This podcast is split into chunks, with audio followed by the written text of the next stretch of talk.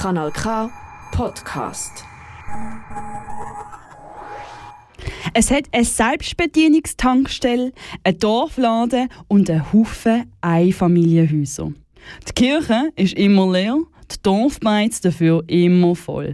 Ich meine, wer kennt es nicht? Es ist ein Dorf wie jedes andere. Und wie überall auch hat es Menschen mit ihren Eigenarten.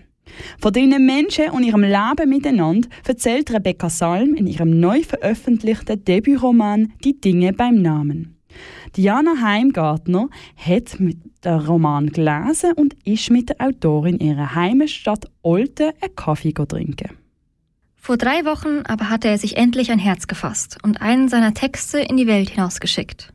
Zu diesem Zeitpunkt hatte er begriffen, dass es besser war, die Dinge beim Namen zu nennen, Geschichten zu erzählen, alle, auch die unschönen.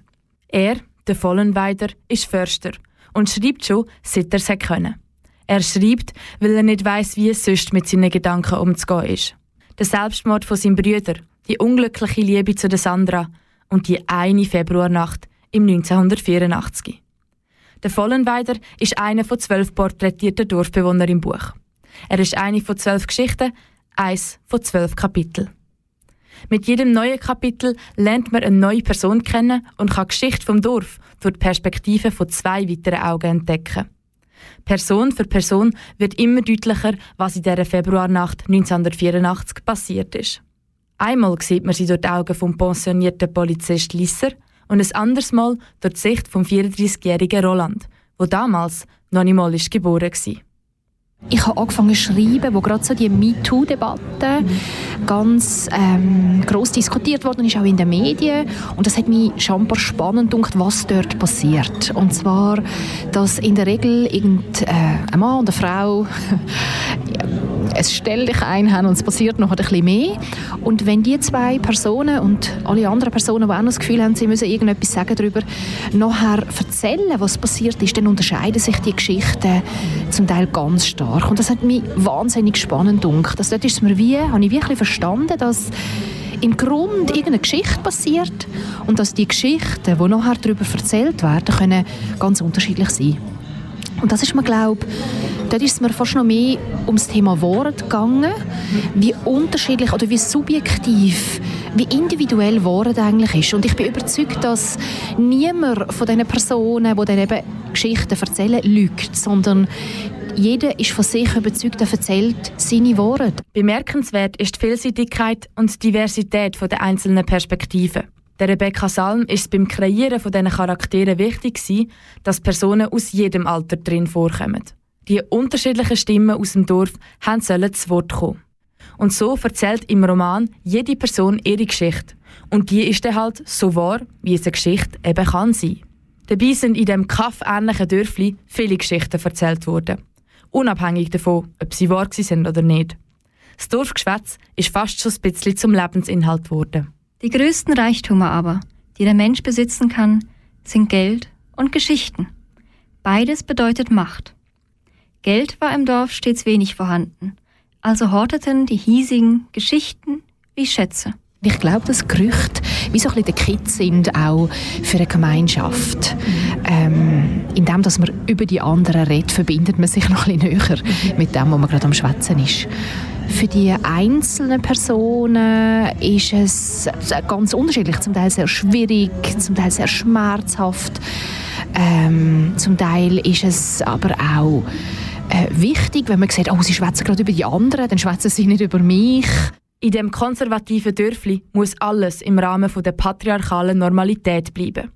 Und wenn die Realität davon abweicht, dann wird geredet. Aber nie offen oder miteinander. Viel eher hinter dem Rücken. Die Beteiligten selber haben lieber geschwiegen. Die Dinge sind eben gerade nicht beim Namen genannt worden. Darum auch der bewusst widersprechende Buchtitel Die Dinge beim Namen.